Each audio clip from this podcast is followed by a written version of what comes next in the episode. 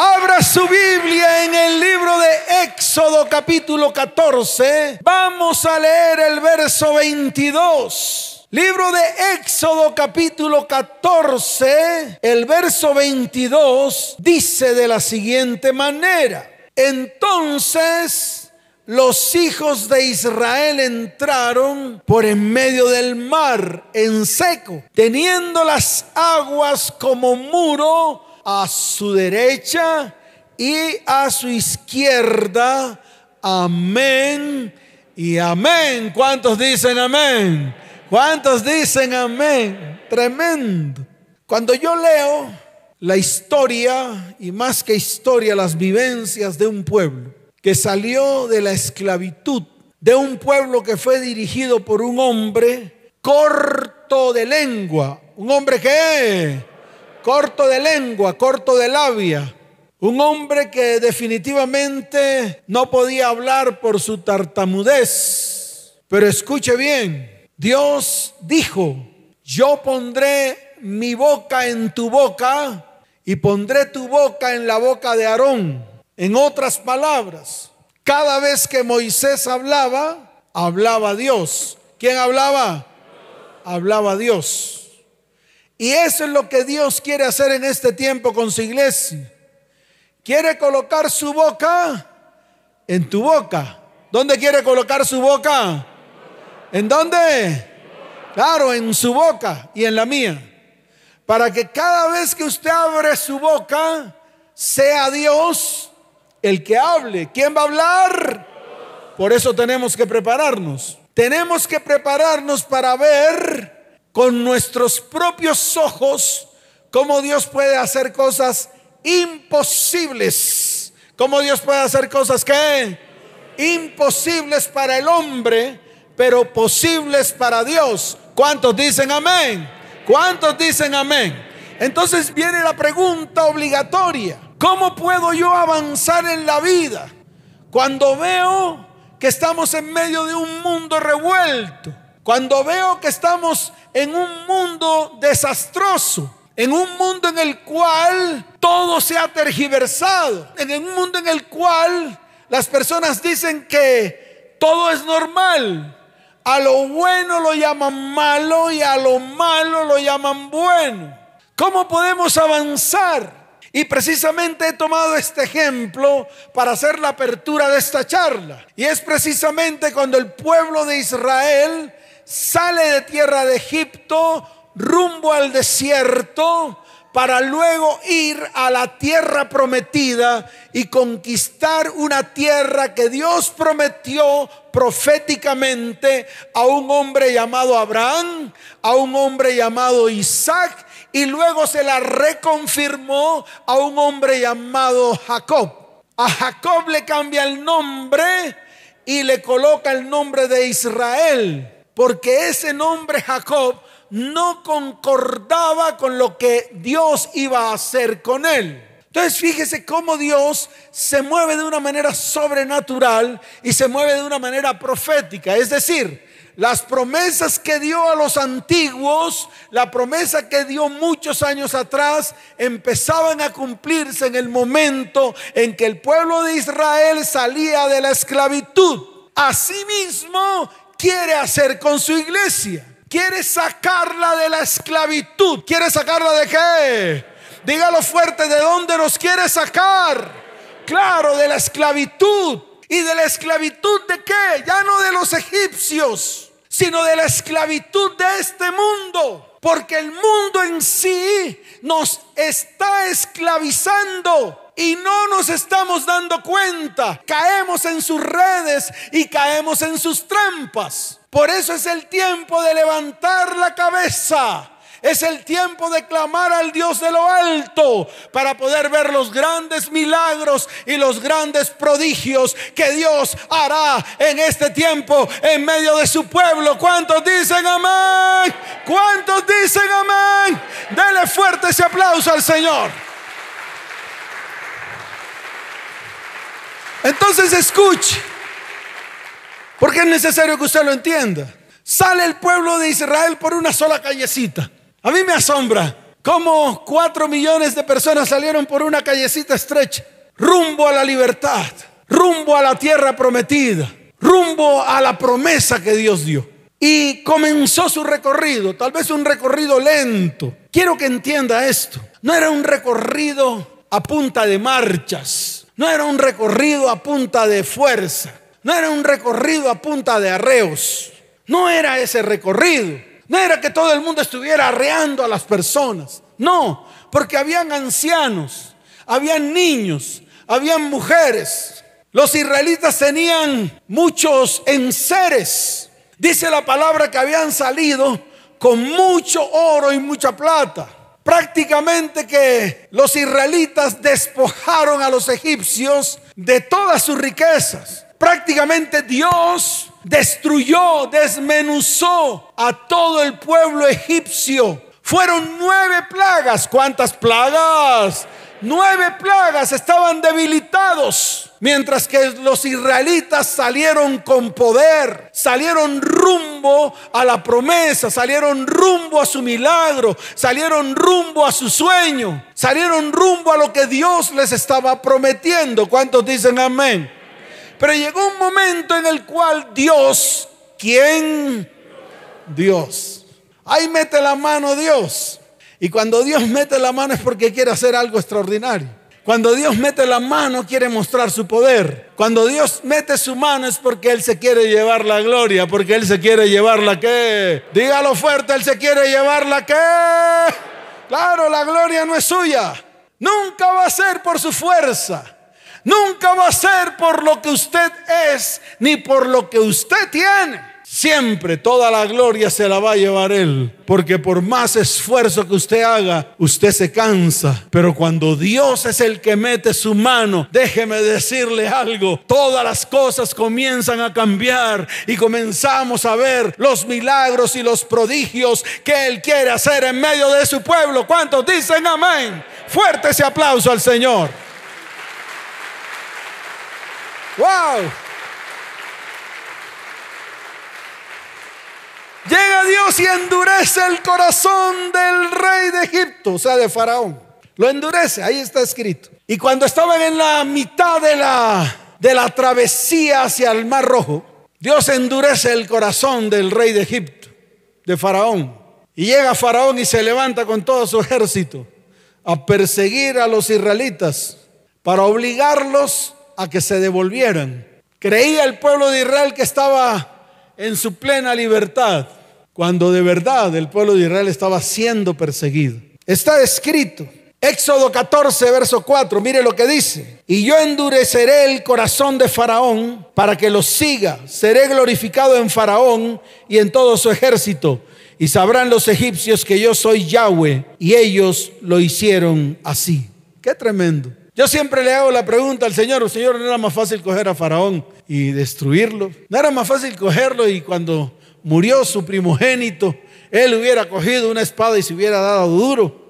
¿No era más fácil, Señor? Y al Señor me miraba, yo me acuerdo cuando estaba preparando esta charla, el Señor me miraba y me decía, no es que yo no hago así, yo no hago así, yo hago las cosas como hay que hacerlas. Mire, llegó el momento en que el pueblo de Israel estaba al borde del mar. Entonces yo quiero que usted se imagine esta película. Un pueblo de más de cuatro millones de personas al borde del mar. Al lado derecho, montañas rocosas y filudas. A mano izquierda, montañas rocosas y filudas. Que algunos del pueblo de Israel podían escalarlas. Sí, claro que sí. Pero resulta de que el pueblo de Israel era uno solo y había mujeres, niños y ancianos. Imposible para ellos escalar las montañas que tenían a la derecha y las montañas que tenían a la izquierda. Además de eso tenían carros en los cuales transportaban sus enseres. Imposible hacer pasar esos carros llenos de enseres por piedras rocosas o por montañas rocosas. En la parte de atrás veían una estela de humo. ¿Una qué? Dígalo fuerte, ¿una qué? Una estela de humo y no era más ni nada menos que Faraón con todo su ejército y todos sus secuaces tratando de alcanzar al pueblo de Israel. Y yo me imagino a Faraón con su látigo, con su carro y su caballo, dándole fuerte al caballo. Y el caballo, y ahí voy, tratando de alcanzar todo un pueblo. Y llega Dios, escuche, y le da una palabra a Moisés. Eso usted lo encuentra en el libro de Éxodo capítulo 14, en el verso 13. Mire lo que dice. Y Moisés dijo al pueblo, no temáis, estad firmes y ved la salvación que Yahweh hará hoy con vosotros, porque los egipcios que hoy habéis visto nunca más para siempre los veréis. Y dice la palabra en el verso 14, Yahweh peleará por vosotros y vosotros estaréis tranquilos. Entonces llega el Señor y le pega un grito a Moisés. Y le dice, entonces Yahweh dijo a Moisés, ¿por qué clamas a mí? Di a los hijos de Israel que marchen. Di a los hijos de Israel que qué? Que marchen. Yo he estado a la orilla del mar. Y si Dios me dice, Luis, marcha. ¿Para dónde, Señor? Marcha. Pero ¿para dónde, Señor? Si tengo el mar ahí, doy 10 pasos y ya tengo el agua hasta aquí. Y si doy 15, me toca nadar, ya no puedo marchar. ¿Cuántos dicen amén a eso? Así estaba el pueblo de Israel. Con el pie pegado. ¿Con el pie qué? Con el pie pegado a la arena. Porque no sabían para dónde marchar. Cuando Dios se da cuenta de que no podían marchar, llega Dios y le da una orden a Moisés. Le da una qué? Dígalo fuerte, le da una G. Le da una orden a Moisés donde le dice, y tú alza tu vara y extiende tu mano sobre el mar y divídelo. Y entren los hijos de Israel por en medio del mar en seco. ¿Cuántos dicen amén? No, no aplauda, porque ahora viene lo cuchicuchi, ahora viene lo bueno. Pues efectivamente dice la palabra que Moisés levantó la vara el mar se dividió en dos. Eran muros de agua al lado derecho y muros de agua al lado izquierdo. Y todo el pueblo comenzó a pasar el mar en seco. Hasta ahí todo iba muy bien. Hasta ahí yo creo que los israelitas se decían los unos a, los otros, wow, esto está tremendo. Hay que afanarnos. Y mire lo que dice en el siguiente versículo. Dice, y he aquí, yo endureceré el corazón de los egipcios para que los sigan, para que los que. Uno cuando lee esto, uno dice, pero Señor, esto es inverosímil. ¿Cómo así que abres el mar? El pueblo está pasando en seco y sin embargo tú coges a Faraón y le das cachucha, le das qué? Claro, le da cachucha, le da carrumba a Faraón para que siga persiguiendo al pueblo. Y siempre me pregunté, ¿cómo así que un pueblo que andaba a 10 por hora estaba siendo perseguido de un ejército que andaba a 60 kilómetros por hora. Prácticamente que en cuestiones de minutos iban a ser alcanzados. Muchas veces hemos estado así. Muchas veces yo he estado así, pasando, atravesando el mar, pero con el enemigo persiguiéndome atrás, respirándome aquí en mi cuello, con ganas de derribarme y de destruirme. Y sé que muchos de los que están aquí también han vivido estas situaciones terribles de por sí, con mucho temor incluso, con mucho miedo, con ganas de decir no más e incluso con ganas hasta de morir. Pero déjeme decirle algo, Dios tenía un plan mucho mejor que el que yo había pensado, que el que yo había que, dígalo fuerte, que el que yo había que, claro, había pensado. Dios siempre tendrá un plan mejor que el que tú tienes. Dios siempre tendrá un plan mucho mejor que el que tú has planeado. ¿Cuántos dicen amén? ¿Cuántos dicen amén? Dele fuerte ese aplauso al Señor.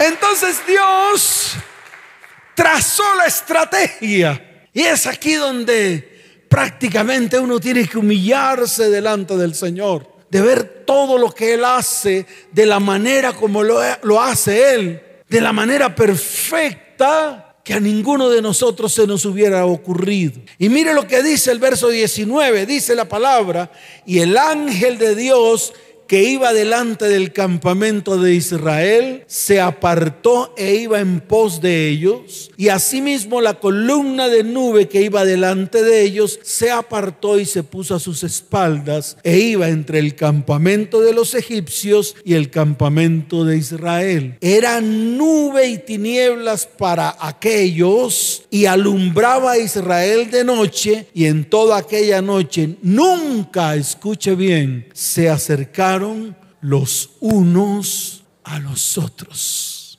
¿Saben una cosa? Dios es experto en abrir caminos.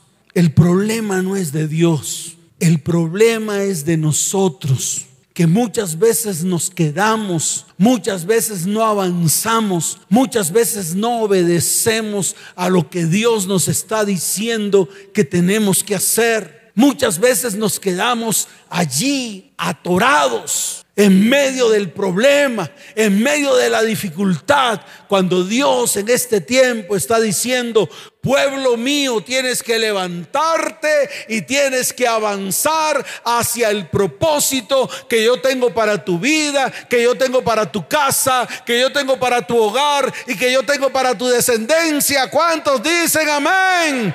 ¿Cuántos dicen amén? Dele fuerte ese aplauso al Señor. Y está escrito. Está escrito en el libro de los Salmos, capítulo 77, verso 19. Ahí está escrito. Fue declarado por el salmista Asaf. Mire lo que dice la palabra en el libro de los Salmos, capítulo 77, verso 19. Léalo con detenimiento para que usted vea cómo Dios abre caminos donde no los hay Dice la palabra, en el mar fue tu camino y tus sendas en las muchas aguas y tus pisadas no fueron conocidas. Condujiste a tu pueblo como ovejas por mano de Moisés y de Aarón. Yo le digo algo, si lo hizo una vez, ¿no creen ustedes que Dios lo podrá hacer dos, tres, cuatro y todas las veces que sean necesarias con el único objetivo de cumplir el propósito en medio de tu vida, tu casa, tu familia y tu descendencia? ¿Cuántos dicen amén? Él lo va a hacer de nuevo. Él lo puede hacer de nuevo. Por eso sin importar las circunstancias, sin importar lo que no puedo ver al frente, yo tengo que subir el escalón Así usted no vea el escalón, usted tiene que avanzar en el escalón. Ay, pastor, ¿y si me caigo? No te vas a caer. Dios no te va a dejar caer. Él te va a sostener, Él te va a. A mí me dio esa palabra, me dijo, y te sostendré de mi mano derecha. ¿Te sostendré de qué? Dígalo fuerte, ¿de qué me va a sostener? Claro de su mano derecha. Y me dice, porque no voy a descansar hasta hacer contigo lo que te he prometido. ¿Cuántos dicen amén? Y esto se lo dice la iglesia. Mire, hay más palabras en las cuales Dios dice que Él va a abrir caminos. Muchas más palabras. Por ejemplo, en el libro de Isaías capítulo 43, verso 19. Mire lo que dice la palabra. No os acordéis de las cosas pasadas, ni traigáis a memoria las cosas antiguas. Verso 19. He aquí que yo hago cosa nueva. Pronto saldrá la luz. No la conoceréis. Otra vez, diga otra vez. Abriré camino en el desierto y ríos en la soledad. ¿Cuántos dicen amén? Dios es un experto en abrir caminos para llevar a su pueblo a su propósito y a su destino. Y déjeme decirle algo, los propósitos de Dios siempre serán mejor que tus propósitos. ¿Cuántos dicen amén? Fuerte ese aplauso al Señor.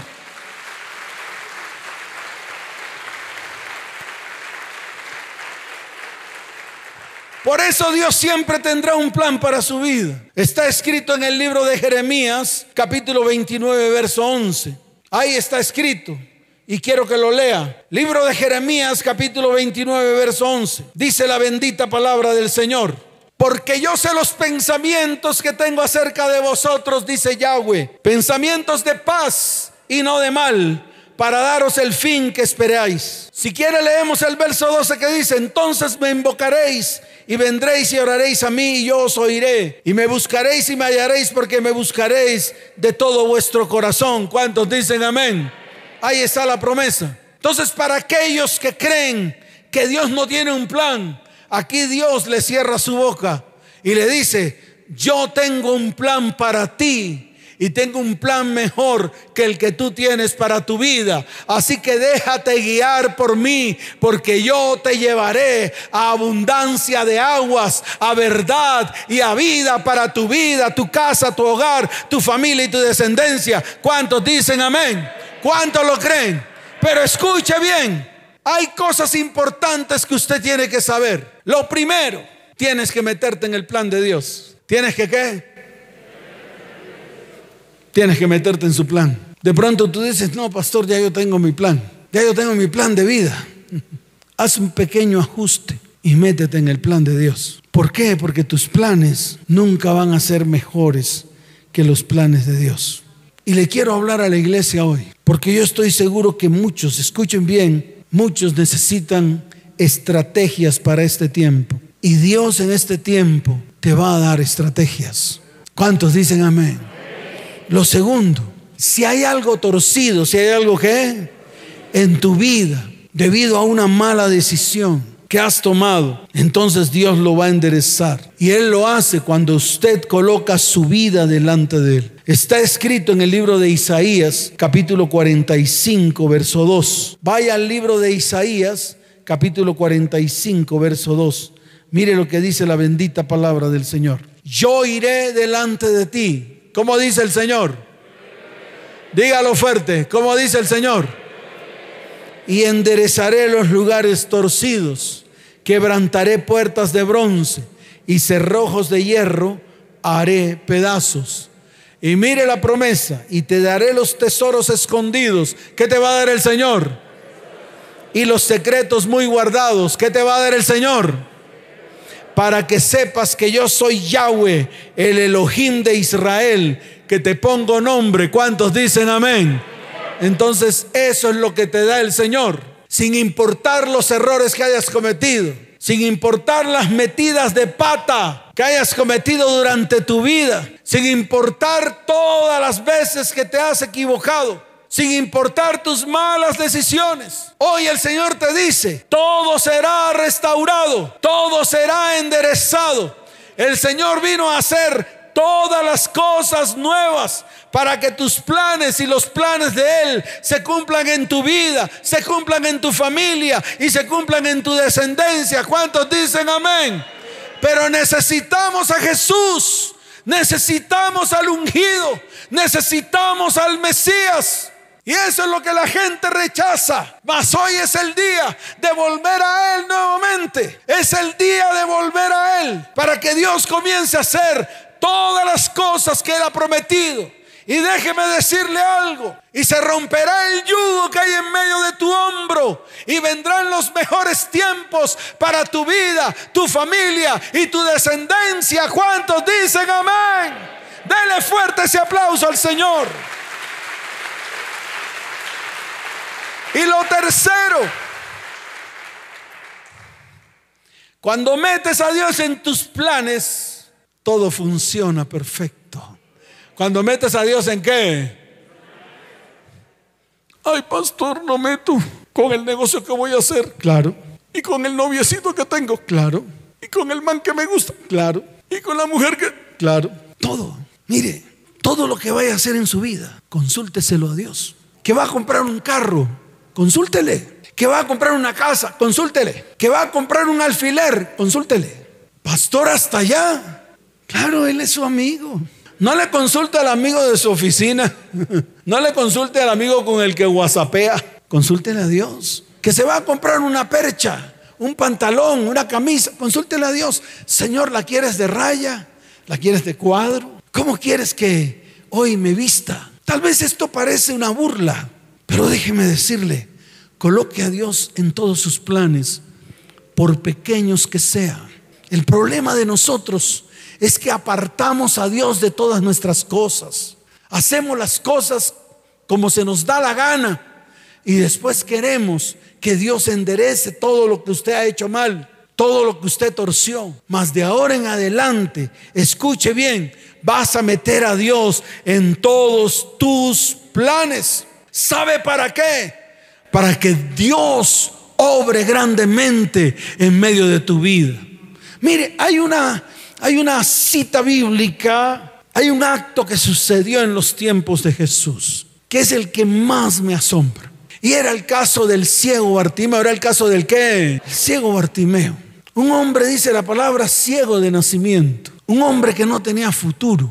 Un hombre que su futuro era sentarse en un lugar en la puerta de una ciudad para pedir limosna. Ese era el propósito que el ciego Bartimeo tenía. ¿Y qué hizo el ciego Bartimeo? Escuche, cuando oyó, cuando qué, que venía Jesús de Nazaret, se incorporó, cogió su capa y la botó. Cogió su capa y la qué.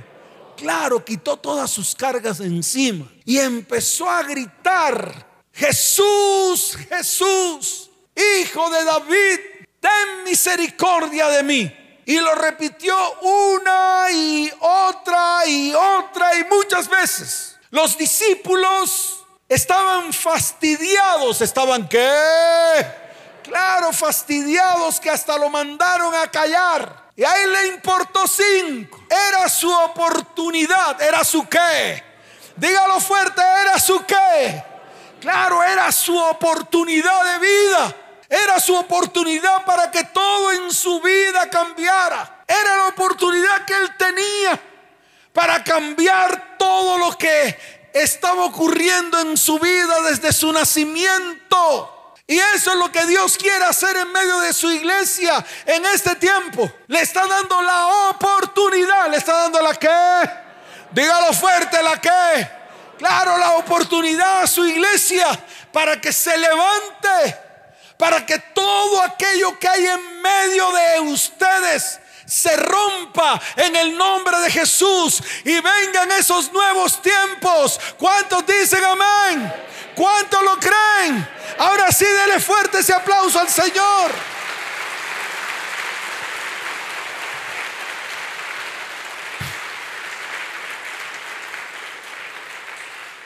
¿Y qué pasó con este hombre? Pues de tanto molestar y de tanto gritar, llegó Jesús y le dijo a los discípulos, déjenlo que venga. Llegó el ciego Bartimeo delante del Señor. ¿Y el Señor qué hizo? ¿Qué quieres que te haga? Porque Él siempre te va a preguntar a ti, ¿qué quieres que te haga? ¿Qué quieres que yo haga contigo? Te dice el Señor. Mire, Dios no hace nada si no sale de la boca de su pueblo. En los tiempos de Egipto, el pueblo clamó, Dice la palabra que el clamor llegó hasta los oídos de Dios y le dijo a Moisés, por esta razón he descendido para librar a mi pueblo de sus exactores, porque el clamor del pueblo ha subido a mí desde la tierra. Y eso es lo que la iglesia no entiende. Por eso la iglesia está acomodada ya en medio de sillones, en medio de sofás, tomando desayunos bien rico, pan rollito, quesito, chocolate, huevos revueltos, caldo de costilla con huevo adentro. Allá echados en sus sofaces y en sus camas, porque no son capaces de levantarse viendo cómo sus familias están destruidas, acabadas. Por eso Dios está dando la oportunidad. Él está pasando. No permitas que pase de largo. Comienza a clamar y serás escuchado, así como el ciego Bartimeo. ¿Y qué hizo el Señor? Cogió saliva. ¿Cogió qué? Ay, pastor, salivita. Vamos a ser religiosos. La salivita del Señor Santa. Salivita Santa. A ver, salivita santa, porque somos partidos religiosos. No, Jesús escupió, escupió en la arena, en la tierra, y dice, Y se agachó y comenzó a hacer como un menjurje de su saliva con el barro, con la tierra. Y se convirtió en barro. ¿Y qué más dice la palabra? Que cogió eso, se lo echó ahí en los ojos al ciego Bartimeo. Y le dijo, y ve, lávate allí en el estanque del Siloé. Y el ciego Bartimeo, me imagino, así todo groquis. Uy, el Señor me ha mandado ahí, yo no sé qué va a hacer conmigo. Así como muchos, Dios les pone a hacer tareas y tareas precisas. Y hay algunos flojos que no hacen nada, que son cobardes, que les da miedo. Mataron al tigre y le tienen miedo al cuero. Mas este es el tiempo en el cual nos vamos a parar firme y no vamos a permitir que el Señor pase de largo. ¿Cuántos dicen amén? No va a pasar de largo. Lo necesitamos. Necesitamos al Señor aquí presente, que su Espíritu Santo se mueva con poder para que haga cosas grandes y maravillosas en medio de nuestra vida, casa, hogar, familia y descendencia. ¿Cuántos dicen amén? Dale fuerte ese aplauso al Señor.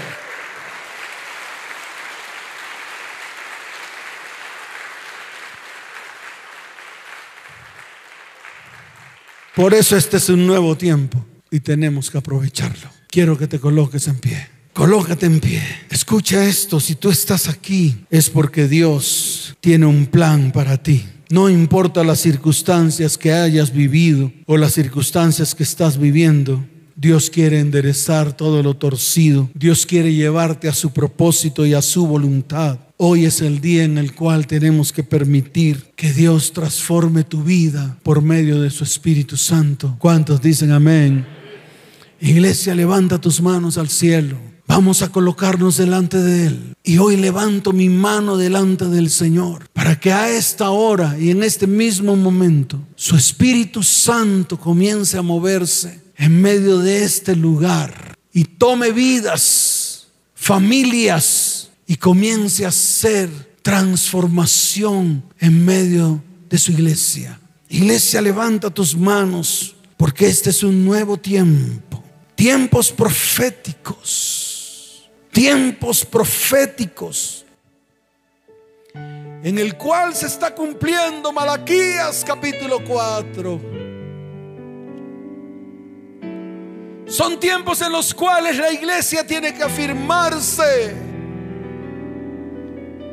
Porque la palabra dice en Malaquías capítulo 4, porque aquí viene el día del Señor ardiente como un horno. Y todos los soberbios y todos los que hacen maldad serán estopa. En aquel día que vendrá los abrazará, dicho Yahweh de los ejércitos, y no les dejará ni raíz ni rama. Mas a vosotros, los que teméis mi nombre, nacerá el sol de justicia, y en sus alas traerá salvación y saldréis y saltaréis como becerros de la manada. Hollaréis a los malos, los cuales serán ceniza bajo las plantas de vuestros pies. Y dice el Señor en el día en que yo actúe, ha dicho Yahweh de los ejércitos. Esos son los tiempos, los tiempos del Señor. Escucha iglesia, cierra tus ojos, porque es el tiempo de beber de las fuentes de agua viva, fuentes de sustento, fuentes de sanidad. Iglesia, mantente firme junto a las corrientes de aguas como juncos. No podemos seguir siendo tamos que lleva el viento. Por esta razón, iglesia, debes estar atento a las instrucciones de Dios. Hoy es el día de arrancar la cera que hay en nuestros oídos. Hoy es el día de arrancar la nata que hay en sus ojos, iglesia, para que puedas oír y puedas ver lo que Dios está diciéndote ya está bueno. Porque Él envía para nosotros pan mosto y aceite. Dice la palabra en el libro de Joel capítulo 2. Escucha iglesia esta palabra profética para este día. En el libro de Joel capítulo 2. El Señor afirma con sus labios. He aquí yo envío mosto. He aquí yo envío trigo. He aquí yo envío aceite. Porque Yahweh es solícito por su pueblo. Solícito por su tierra. Perdonará a su pueblo. Escucha, iglesia. Porque es una palabra que Dios está trayendo en este tiempo. Y en estos tiempos se va a cumplir. Levanta tus manos. Cierra tus ojos.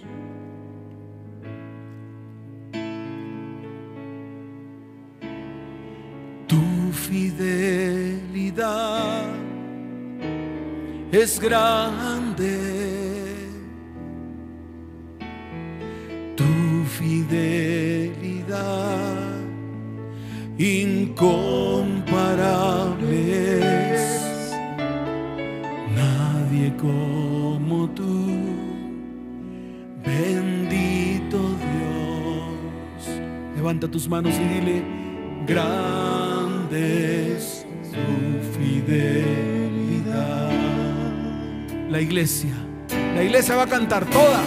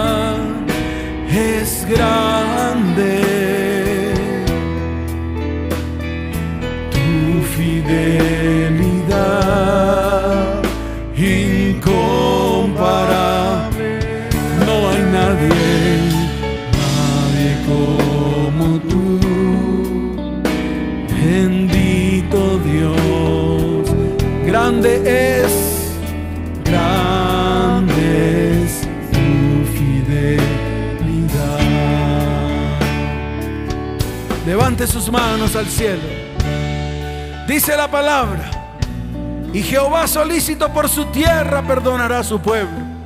Responderá Jehová y dirá a su pueblo, he aquí yo os envío pan, mosto y aceite, y seréis saciados de ellos y nunca más os pondré en oprobio entre las naciones.